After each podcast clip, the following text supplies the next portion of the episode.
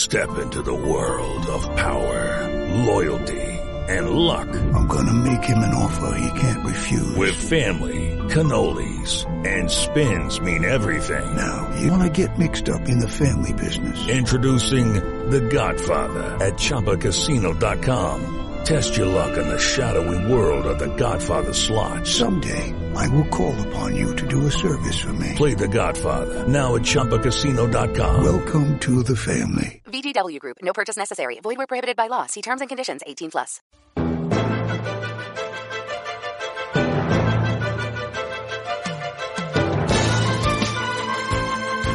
La brújula de Andalucía, Andalucía Capital. Diego García Cabello, Onda Cero. Saludos, muy buenas tardes, bienvenidos a Andalucía Capital, un martes más de radio para abordar la actualidad económica y de las empresas de esta semana en nuestra región, en este arranque de 2021 en el que seguimos mirando a los datos de los contagios, a la evolución de la pandemia, que se sigue agravando en un momento de nuevo crítico y hay que lograr frenar ante todo la extensión del virus en nuestra región con esas eh, cifras al alza que vienen escuchando a lo largo de las últimas horas. Mientras que seguimos recibiendo otro goteo de datos, en este caso en los que nos fijamos habitualmente en este programa, las estimaciones e indicadores económicos sobre lo que nos viene en este recién estrenado año, un año en el que la pandemia ha situado a la economía andaluza en una difícil situación ante la que el optimismo inicial va girando hacia una mayor prudencia en la valoración sobre cómo será la recuperación de la economía andaluza. La incertidumbre continúa siendo extremadamente elevada y las perspectivas económicas se encuentran muy condicionadas por cómo vaya la pandemia y cómo sea el ritmo de las vacunaciones y ya vemos que rápido no está siendo, sino más bien todo lo contrario y que por tanto la cosa va para largo.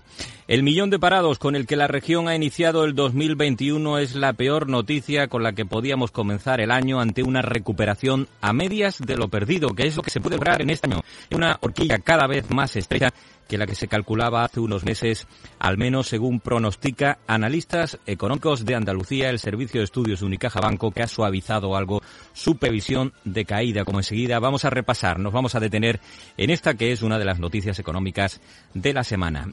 Y hoy vamos a hablar con un sector que durante la crisis sanitaria no ha cesado en su actividad, el sector de la distribución comercial de alimentación, que a pesar del mal año económico aumentó el volumen de facturación con respecto al ejercicio anterior un 12%, el empleo creció un 6% e incluso siguió con aperturas con nuevos establecimientos e inversiones. Hablamos enseguida en Andalucía Capital, hoy con Virginia González, presidenta de la Confederación Andaluza de Empresarios de Alimentación y Perfumería con CAEA, cuyas empresas asociadas en el año 2020, eh, como decimos, ha seguido creciendo como organización. Y también sobre empleo y las nuevas necesidades en formación que demanda el mercado laboral.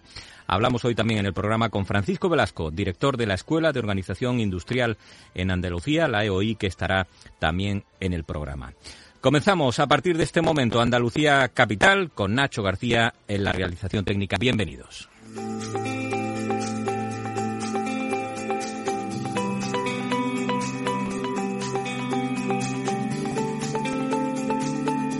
Andalucía Capital en Onda Cero con la actualidad de la economía y datos de previsiones que al menos en este caso vaticinan que la caída siendo fuerte estará dentro del escenario menos adverso que se podría general dentro de la situación complicada que estamos viviendo. Vamos a empezar con la proyección, como decíamos, de analistas económicos de Andalucía del Grupo Nicaja en lo que hace referencia al año que acabamos de despedir, 2020, y también previsiones para este 2021.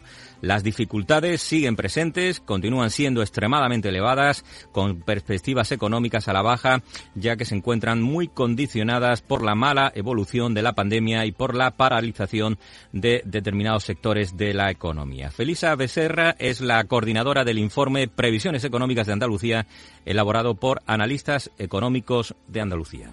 La incertidumbre pues continúa siendo muy elevada, lo que condiciona enormemente pues la realización de cualquier proyección de crecimiento, pero no, eh, en este aún así analistas económicos de Andalucía pues estima eh, que la economía andaluza pues podría haber descendido en 2020 entre un 11,7 y un 12,2% y esperamos que para este año 2021 a medida que avance el año la actividad eh, se vaya recuperando y se vaya afianzando esa recuperación.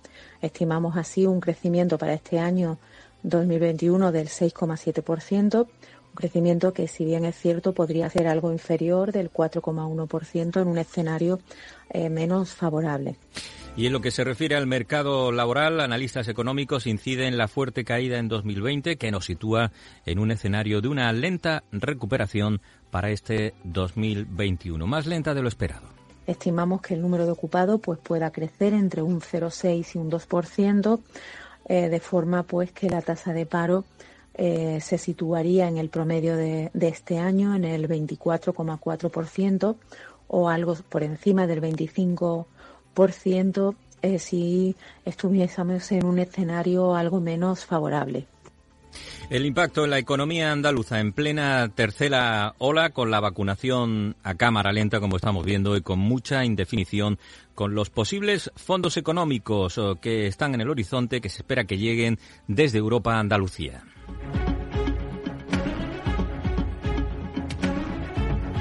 Sobre estos fondos europeos, el eurodiputado de Ciudadanos, Luis Garicano, aseguraba en un encuentro de la Cámara de Comercio de Sevilla que no vamos en buena dirección porque no hay un plan, el borrador del plan de recuperación es pobre y no incorpora reformas pendientes, eh, las reclamadas eh, por la Unión. Y además no se ha concretado lo que llegará a las regiones como Andalucía, lo que llegue a las pymes está en juego, que son las que más lo necesitan, y por la falta de coordinación del Gobierno central, que no ha escuchado las propuestas de las comunidades. Luis Garicano.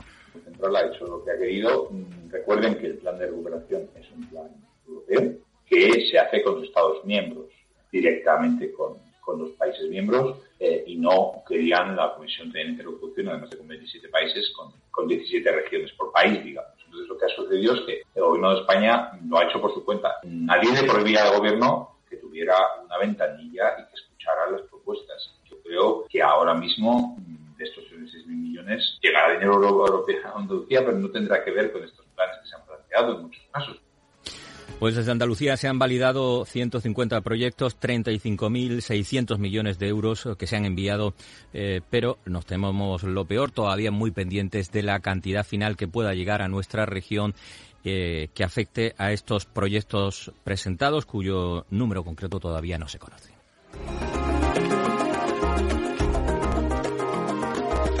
Y más temas de la actualidad empresarial de la semana que nos lleva a hablarles de Abengoa, que sigue con el objetivo de la ejecución del rescate financiero anunciado el 6 de agosto de 2020 y que el Consejo de Administración, que lo validó entonces, que presidía Gonzalo Urquijo, dio por fracasado hace una semana cuando dimitió en bloque como órgano de dirección de la filial operativa del Grupo Aveniuco 1.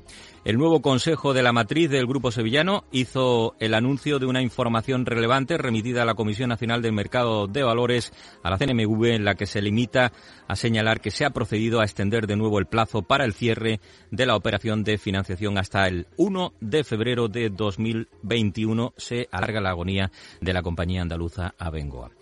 Y un nombre propio queremos destacar con el recuerdo a quien ayer nos dejó el presidente de la compañía andaluza Persan, el empresario sevillano José Moya Sanabria, fallecía este lunes en Pamplona a los 67 años de edad, gran impulsor de esta empresa andaluza que hoy es un referente internacional, Persan. A punto de cumplir 67 eh, años, eh, fallecía José Moya eh, que ha dirigido esta empresa, la empresa que relanzó, es hoy una multinacional, como decimos, convertida en líder en Europa en el sector de los detergentes que da empleo a más de 2.000 trabajadores y tiene fábricas en España, Polonia y Francia. Descanse en paz el empresario andaluz José Moya Sanabria. La brújula de Andalucía, Onda Cero.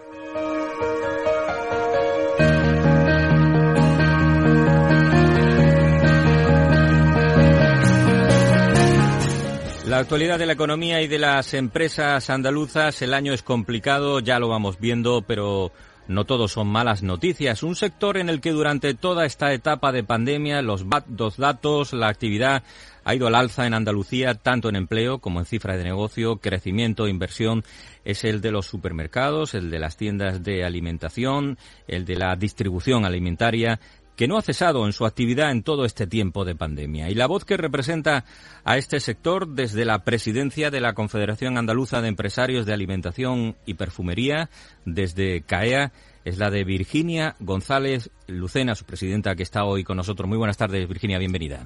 Muchas gracias, Diego. Buenas tardes. Estoy encantada de estar con vosotros.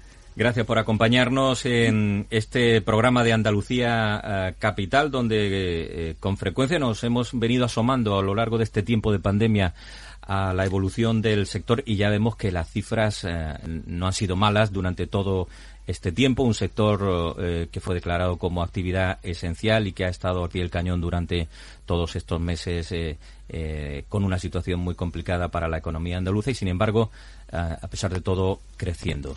Desde CAIA, eh, ¿a quiénes integráis en estos momentos que afectan a las empresas andaluzas que están dentro de la organización, Virginia? Sí, pero una pequeña introducción. CAIA es una organización empresarial sin ánimo de lucro, de lucro que actualmente está compuesta por 28 grupos empresariales, mayoristas y menoristas del sector de la distribución comercial, alimentaria y de perfumería y facturamos a nivel nacional en torno a los 29.000 millones de euros, 8.500 a nivel autonómico Empleamos a más de 125.000 hombres y mujeres en España y en torno a los 45.000 en Andalucía y operamos en más de 4.000 supermercados y perfumería y formatos Casa Carry en Andalucía y más de 9.000 a nivel nacional. Eh, tenemos una superficie comercial en torno a los 4 millones de, metros cuadrados y 2 millones de metros cuadrados de almacén. Eh, un sector que, como decimos, eh, no ha cesado durante todos estos meses, un sector eh, esencial, lo viene siendo además en estos momentos en los que estamos en, nivel 4 con nuevas restricciones en Andalucía, pero las puertas de, de, todos los centros siguen abiertas, Virginia. Sí, así es. Eso hemos sido declarado un sector esencial y por lo tanto podemos desarrollar con relativa normalidad nuestra, nuestra actividad no ha sido no han sido meses fáciles de todos modos eh, en los que entre otras cosas también las empresas del sector han tenido que ponerse al día para, para poder cumplir eh, lo mejor posible todos los protocolos todas las medidas eh, puestas en marcha ante el covid así las empresas hemos tenido que hacer un gran esfuerzo inversor porque sí que es cierto que la noticia es especialmente por el contexto de crisis y destrucción de empleo generalizado y especialmente en prácticamente en todos los sectores empresariales. La noticia, como te decía, es el, el incremento de facturación y el incremento del empleo, pero sí que es cierto que hemos tenido que hacer un gran esfuerzo inversor para eh, atajar todas las medidas de prevención para para prevenir los contagios en nuestro establecimiento.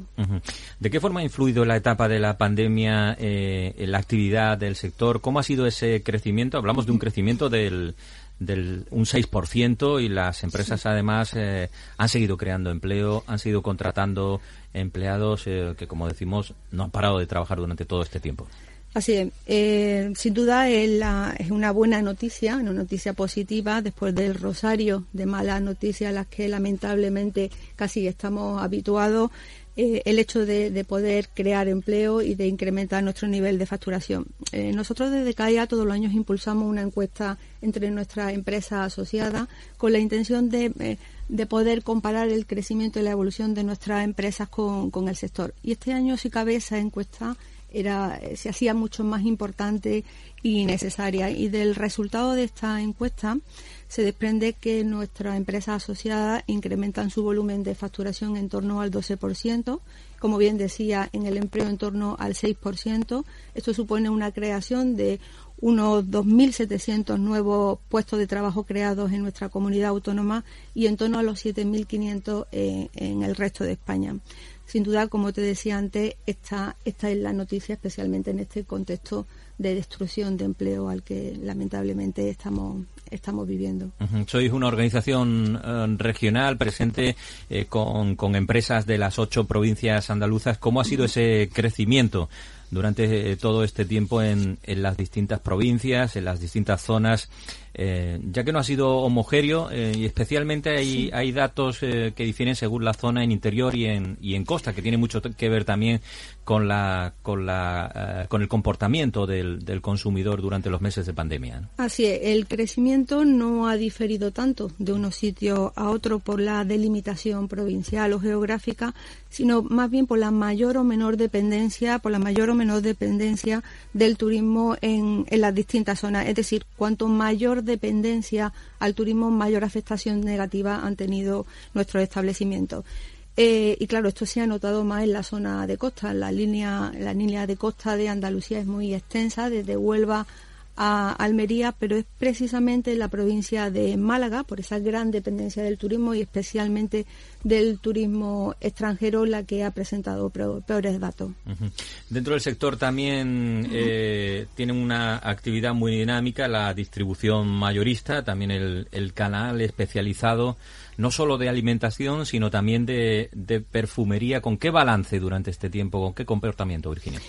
Pues efectivamente, junto con los supermercados de Costa, los formatos mayoristas y el canal de perfumería son los que han presentado peores datos, pero em, la evolución del volumen de facturación del, formato mayorista está estrechamente o depende estrechamente de su nivel de dependencia del canal Oreca. Es decir, cuanto mayor dependencia al canal de hostelería, eh, peor eh, resultado han presentado. Y la perfumería, obviamente, con todas las restricciones sanitarias y la, eh, disminución de nuestra vida social, pues ha hecho que dejemos de consumir productos como puede ser fragancia, cosmética, colorido, productos de afeitado, y, pues esas son las razones por las que las perfumerías han presentado un, peor ratio. Lo acabas de mencionar, las, las restricciones eh, que han estado presentes durante todo este tiempo y que eh, desgraciadamente ya vemos que, siguen estando presentes y, y, por la evolución de la pandemia lo van a seguir estando al menos durante muchos meses. Las restricciones al canal Oreca, a la hostelería, también la, la menor vida social. Eh, en cualquier caso han debido ser determinantes también a la hora de, consumir y, de acudir en especial a los mayoristas de la distribución alimentaria eh, para el suministro de sus negocios. Eh, eh, ¿Cómo ha sido ese impacto, Virginia? Bueno, si me pregunta expresamente por el canal mayorista, em, aquellos mayoristas que, como te decía, tienen una menor dependencia al canal Aroreca han tenido mejores resultados porque el formato de proximidad, que es el cliente, el cliente no es un cliente habitual del sector mayorista, pero sí que hay distribuidores mayoristas especializados, eh, han sido un formato de éxito y por lo tanto sí que hay mayoristas que han mantenido un nivel de actividad importante. Eh, ¿Cómo está siendo eh, la adaptación del sector a, estos nuevos tiempos donde ya vamos viendo, Virginia, que, el COVID nos está cambiando la vida a todos, a los negocios, a las empresas, eh, eh, pero si ha habido algo que se ha impulsado durante este tiempo ha sido la adaptación digital o la transformación digital. ¿Estaba el sector eh, preparado? ¿Ha influido a la hora de, este crecimiento en las ventas? ¿Cómo se han adaptado a ese comercio online que ya vemos que claramente se va imponiendo también para, para el sector de la distribución, para especialmente a la hora del consumidor hacer sus compras online en, en los supermercados? Sí, pues mira, digo, durante la pandemia se ha producido un hecho que en un principio puede ser contradictorio, pero es todo lo contrario, es complementario, que es que em, em, se ha dado la paradoja que junto al, triunfo, como te decía, del formato de proximidad, se han incrementado las ventas online. Esto es lo que nosotros denominamos proximidad digital, es decir, el consumidor compra alimentación online en, el supermercado en el que ha depositado su confianza, es decir, el supermercado donde habitualmente hace sus compras presenciales. Hasta el momento, el e-commerce en alimentación no pesaba más de un 2% de la cifra total de alimentación y durante la pandemia esta cifra se ha duplicado, lo que esto ha requerido un gran esfuerzo inversor y de adaptación por parte de la empresa, especialmente, como decía, en transformación digital y en la gestión de los sistemas eh, operativos y logísticos. Eh, desde CAEA nosotros llevamos mucho tiempo anunciando que el desarrollo tecnológico es clave para afrontar todos los desafíos a los que se tiene que enfrentar el sector y que la transformación es el reto más inmediato y más importante que debían abordar nuestra, nuestra empresa. Eh, la transformación digital y la innovación tecnológica ha ha dejado de ser una opción para ser una necesidad y especialmente o sea, esta opción ya no es solamente em, exclusiva de las grandes empresas, sino que independientemente del tamaño de la empresa debemos abordar eh, con absoluta prioridad la transformación digital. Estamos hablando de, un, de, un, crecimiento importante que, que, lleva aparejado además eh, eh, el poner en marcha nuevas estructuras logísticas para que sea una distribución ágil, ¿no? que es quizás lo más complejo en, en, este sector. ¿no? Efectivamente, porque además es importante en el e-commerce, como estábamos hablando anteriormente, el e-commerce tiene que venir de la mano de la triple sostenibilidad, es decir, nosotros tenemos que garantizar la sostenibilidad social, tenemos que ser capaces de llegar a todo a todos nuestros clientes independientemente de su ubicación, aunque estén eh, ubicados en zonas rurales más, más aisladas. Eh, la sostenibilidad tiene que ser medioambiental, es decir, tenemos que conseguir que la entrega de la última milla sea sostenible y además tiene que ser económica. Eh, porque el, no podemos olvidar que efectivamente, como bien decía, y por eso hemos tenido que hacer un gran esfuerzo en, en todos los sistemas operativos y logísticos, en eh, la venta eh, online em, tenemos que garantizar que en ningún momento se rompa la cadena de frío y además el consumidor opta por comprar productos de mucho volumen, mucho peso y escaso valor en este, en este canal. Por lo tanto, esa sostenibilidad económica debe ser un reto y garantizar que no sea un canal de pérdida. No sé si podríamos decir que estamos eh, al comienzo, Virginia, de esa confianza online también para este sector. Eh, ¿Esperáis que eso siga creciendo, eh, que esos índices de eh, de consumo online, de compra online en el sector, en el sector de la distribución, en el sector de los supermercados, en el sector alimentario, eh, ya no solo en tiempos de pandemia, sino cuando vuelva la, normalidad absoluta. Bueno, eh, eh, efectivamente se, espera que, el crecimiento se mantenga y posiblemente se incremente, pero no hay que olvidar que el encanto de la, de la, de la venta presencial, nuestro, nuestro, nuestro formato, nuestro establecimiento tienen un profundo conocimiento de las necesidades y de la de, la, de las expectativas que, que, hay que cubrir en, en, sus clientes y esto hace que la venta presencial siga siendo eh, el formato preferido por los consumidores y además no hay que olvidar que es el formato más sostenible medioambientalmente hablando, ya que a escasos 10 minutos de nuestra casa prácticamente el, el 90% de los españoles tienen un establecimiento de proximidad para poder satisfacer sus necesidades de compra diaria. Las empresas que están presentes en CAEA, estamos hablando a esta hora en Onda Cero con Virginia González, presidenta de esta organización, eh, cuentan eh, con en torno a 4.000 establecimientos en la región. Estamos hablando de unos 45.000 eh, 600 empleos, 5.000 franquiciados o socios que, como decíamos, no han parado, han seguido ampliando además, haciendo nuevas aperturas. Las redes de establecimientos han, han continuado creciendo durante este tiempo a pesar de esa, de esa inversión también que se ha tenido que destinar, como decías, a la adaptación a estos tiempos de COVID. ¿Cómo ha sido esa evolución, esa, esa mirada hacia el crecimiento que habéis tenido durante este tiempo? Pues mm, Efectivamente, pero eh, o sea, las, em, eh, las empresas, nuestras empresas asociadas han tenido aperturas durante este ejercicio 2020, pero aperturas mucho más moderadas porque tanto todas las empresas, su empresarios y su equipo han estado muy pendientes de satisfacer la demanda y de garantizar el abastecimiento de productos de alimentación y de, primera necesidad. Por lo tanto, el ritmo de apertura ha sido más moderado de las previsiones em, iniciales. Y eso es lo que lo que más ha, preocupado. ¿Qué, ¿Qué, más preocupa en estos momentos? Y, te pregunto ya, Virginia, a nivel de, de toda la organización como CAEA ante este 2021. Especialmente hemos visto en, en, varias ciudades andaluzas, en el caso de Sevilla, algunas redes de perfumería que, que han tenido que, sufrir una auténtica oleada de robos uno tras otro, eh, a los que ha sido eh, muy difícil poner freno. ¿Qué preocupaba en este sentido? Porque, como decimos, han sido han sido unos años difíciles en robos, en, hurtos también, que afectan al sector y que, no se logran atajar. Así el problema de los hurtos y de los robos em, eh, es algo que viene siendo habitual, lamentablemente, en el sector comercial en general, tanto en España como en Andalucía, eh, desde los últimos años. Lo que ocurre es que en determinadas circunstancias o momentos esto se, puede, se puede disparar. Estos robos y estos hurtos, eh, se producen por parte de bandas organizadas eh, que revenden ilegalmente este, estos productos robados en el mercado negro y ahí donde radica el principal problema que tenemos por la inseguridad jurídica para poder atajar este, este, este problema, por esas dificultades eh, y esos vacíos jurídicos y, legales a los que nos enfrentamos.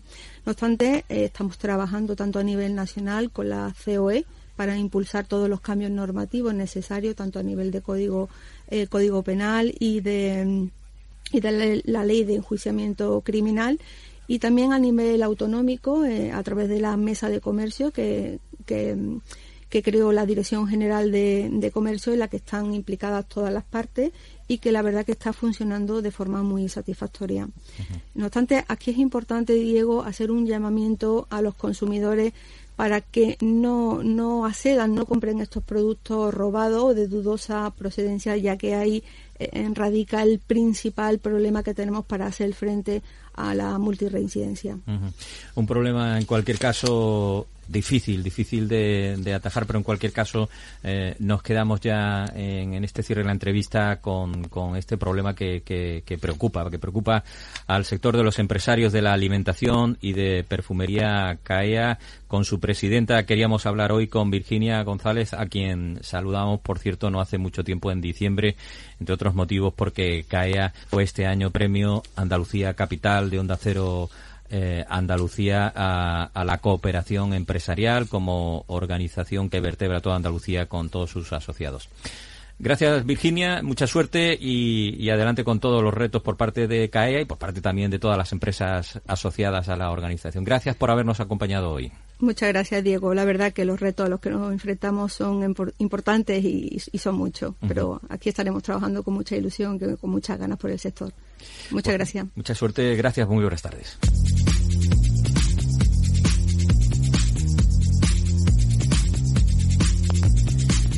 Seguimos y nos vamos a ocupar a esta hora en Andalucía Capital, aquí en Onda Cero, de cómo la pandemia está afectando a las necesidades de formación, necesidades del mercado laboral que va a demandar ante tantos cambios que se avecinan nuevos perfiles que podrán tener, sin duda, una mayor demanda por parte de las empresas. Es claro que el COVID nos está cambiando la vida, ya lo decíamos hoy en el programa y en especial al sector de la formación y de eso queríamos hablar, de cómo esos cambios afectan a la formación en todos los ámbitos, pero en especial vamos a hablar a la formación para el ámbito empresarial y directivo. Francisco es el director de la Escuela de Organización Industrial en Andalucía de hoy.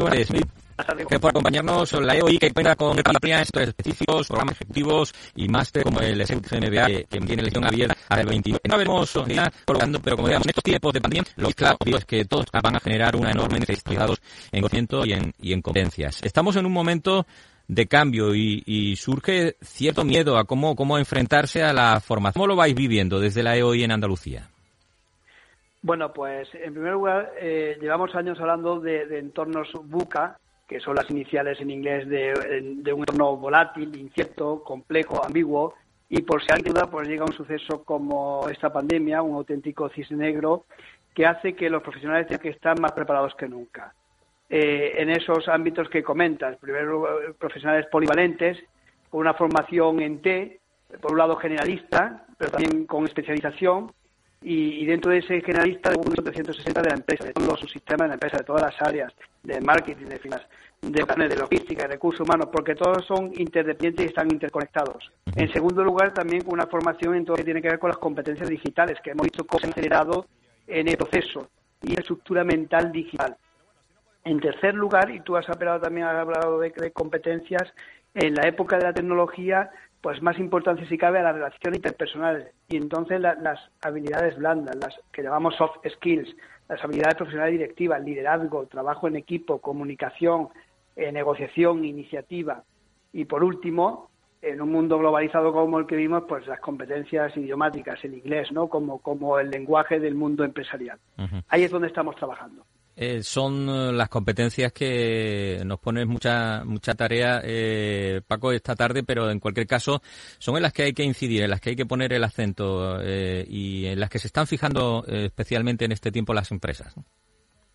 Está claro. Hay, que pensar que estamos obligados a hablar de, futuro y es complicado decirlo ahora, cuando nos encontramos en una situación complicada, como decía, por, por la pandemia eh, pero hay que no, podemos olvidar que esto pasará, la crisis sanitaria pasará, la crisis económica a más medio plazo también, pero hay grandes tendencias que permanecerán.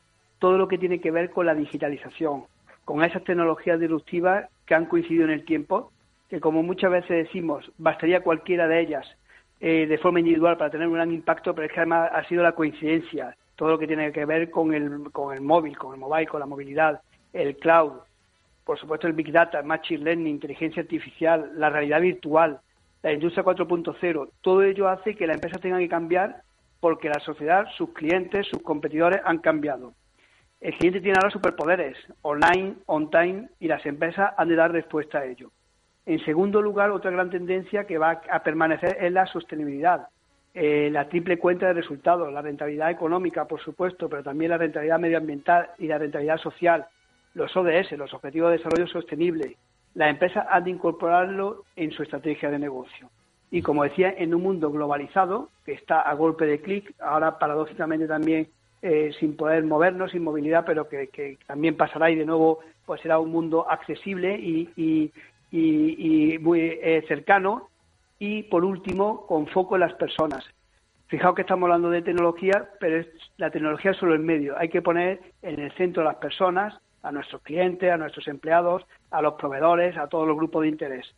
Esas tendencias van a permanecer y son a las que hay que estar también eh, poner foco y estar atentos. Y sobre estas tendencias van a girar los los perfiles eh, profesionales más demandados, los perfiles profesionales podríamos decir que van a estar más activos eh, en un mercado laboral muy castigado en estos momentos. Hablábamos antes en Andalucía Capital del sector de la distribución alimentaria con Virginia González, con la presidenta de CAEA, como el sector del comercio online, el e-commerce, está siendo uh, un sector en, en, auge y está demandando además también nuevos perfiles y otros muchos han visto aumentar sus contrataciones en áreas como las relacionadas con, con la ciberseguridad.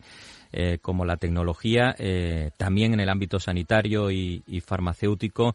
Sobre lo que comentas eh, y desde la EOI, ¿cómo veis esos perfiles más activos y la evolución que pueden tener en este tiempo, Paco?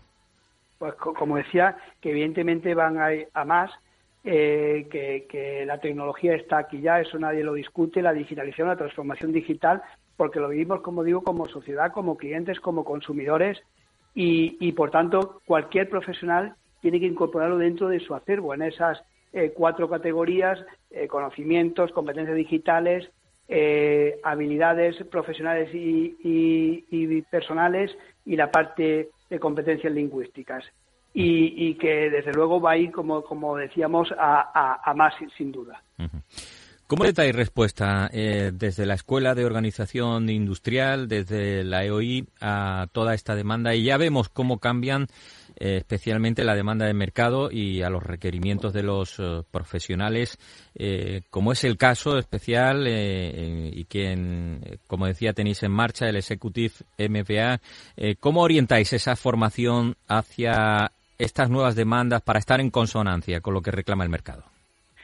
Bueno, pues haciendo gala un poco de los atributos que han caracterizado a EOI desde como escuela de negocios pionera en España desde hace más de 65 años. En primer lugar, con un claustro formado por profesionales que comparten su experiencia con otros profesionales, con una metodología y un enfoque pragmático y, tremendamente práctico. Decimos que nos gusta enseñar el qué, pero también el cómo, y como también apuntaba alguno, y el cuándo, eh, facilitar herramientas eh, eh, y, por último, siempre a la vanguardia.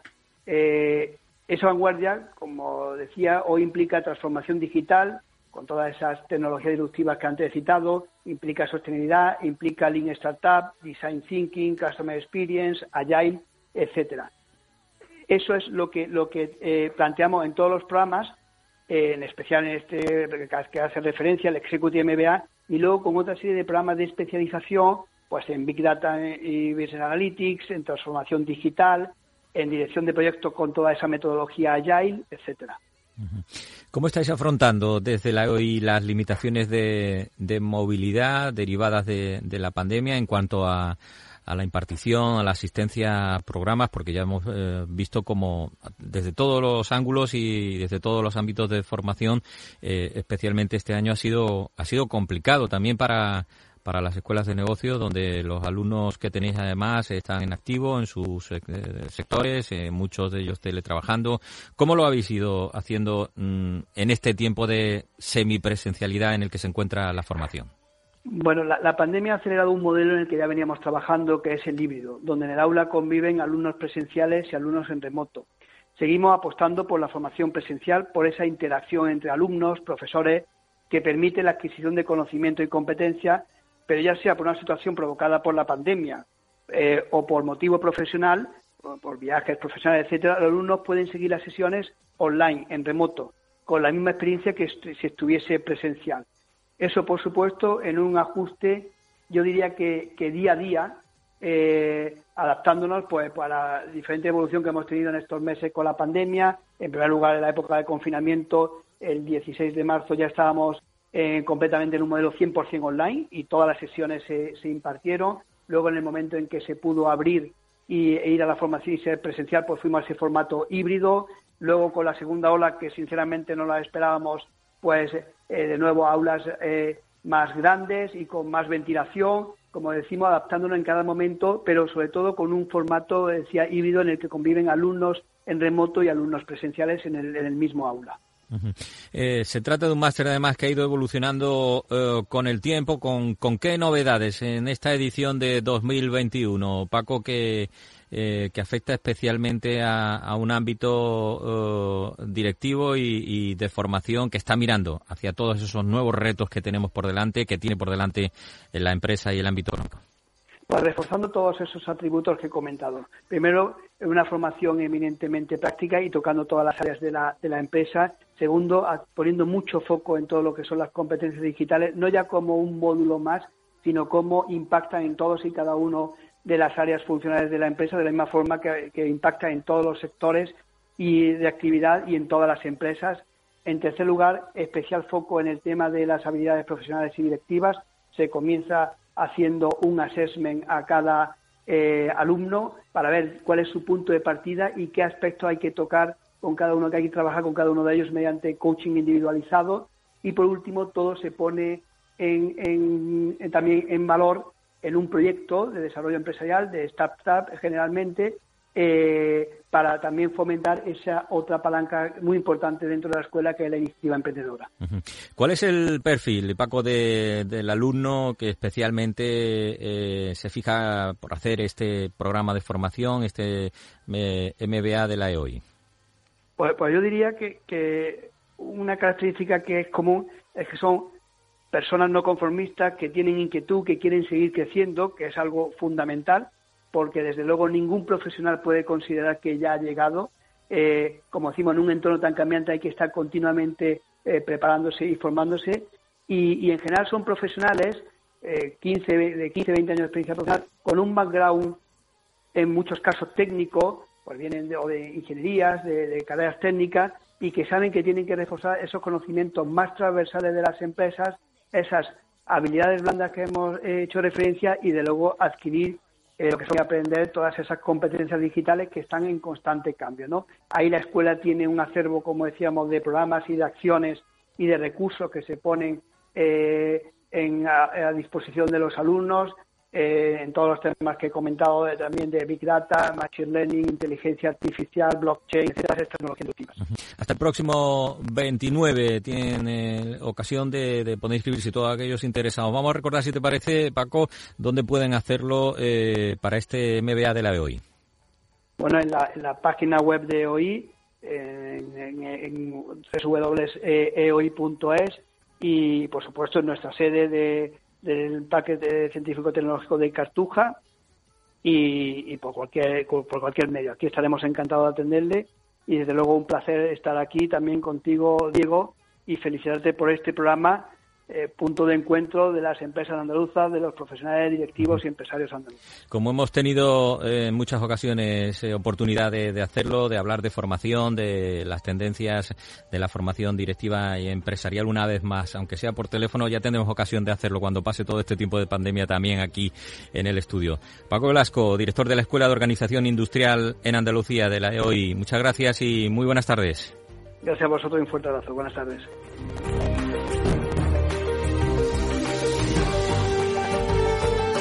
Nos marchamos ya con la actualidad económica y todas las voces de la empresa de Andalucía que pasan cada semana por nuestro programa, con las que volveremos el próximo martes a Onda Cero Andalucía a partir de las 7 de la tarde. Aquí les esperamos. Hasta entonces, muy buenas tardes.